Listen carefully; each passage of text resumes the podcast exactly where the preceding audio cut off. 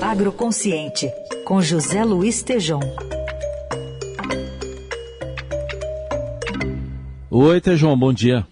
Bom dia, Heisen, Carol, ouvintes, bom, bom dia. dia. Bom, Tejom, o nosso enviado especial à China, o Felipe Frazão, relatou aqui que o presidente da PEC, Jorge Viano, fez um discurso que desagradou Uh, ali o, o, agro, porque ele associou desmatamento na Amazônia com o agronegócio. É, que, houve já, já aconteceram algumas manifestações até de repúdio. Qual a sua avaliação, Tejão? Muitas, muitas, uma enxurrada de manifestações de repúdio. E eu não sei se você lembra de uma brincadeira para ir ensinando o que é lógica, né?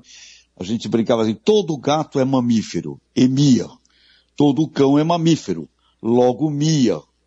Cuidado, né?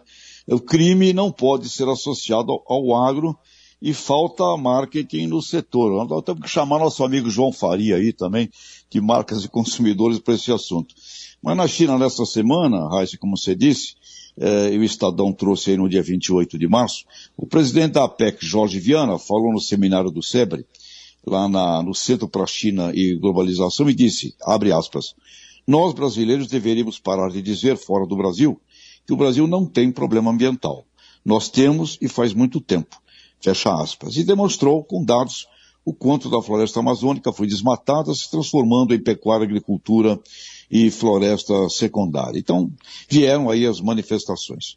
Muito bem, o Jorge Viana revelou um aspecto que temos, identificando então aí na, na brincadeira da lógica, o gato é mamífero e mia, ou seja, o desmatamento porém termina por associar uma premissa de um problema antigo, realizado por criminosos e a ilegalidade, com a marca do agronegócio brasileiro, como se fosse essa a segunda premissa desse raciocínio lógico.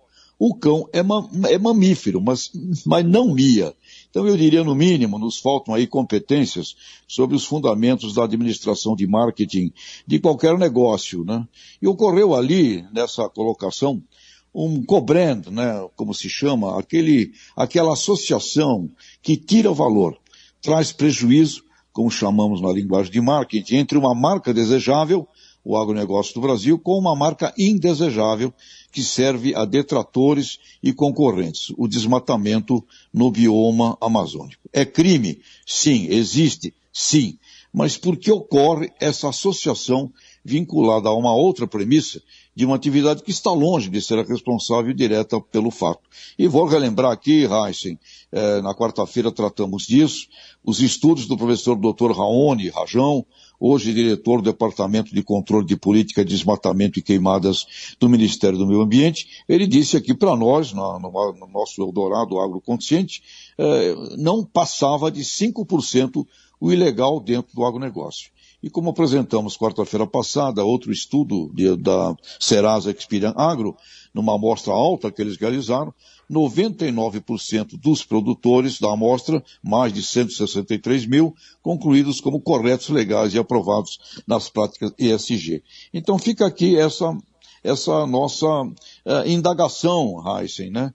Uh, 1% a 5%, um percentual que uh, existe mas que não explica nem justifica a sua generalização com os demais 99 ou 95%. Então, eu creio, Heisen, que está faltando de verdade, Heisen, Carol ouvintes, é um programa, um projeto, um plano é, de comunicação consistente, é, ético e permanente é, que faça uma, um esclarecimento de que o agronegócio, esse que nós tratamos aqui, ele tem lá os seus problemas, mas ele não pode ser generalizável e generalizado para toda a categoria. Ficamos aí, uhum. então, com esse aspecto de que 95% ou 99% perdendo a guerra da, das narrativas para 1% ou 5%. Reis, acho que está na hora das lideranças também pararem até de ficar falando eh, de quem fala algo que eles não gostam,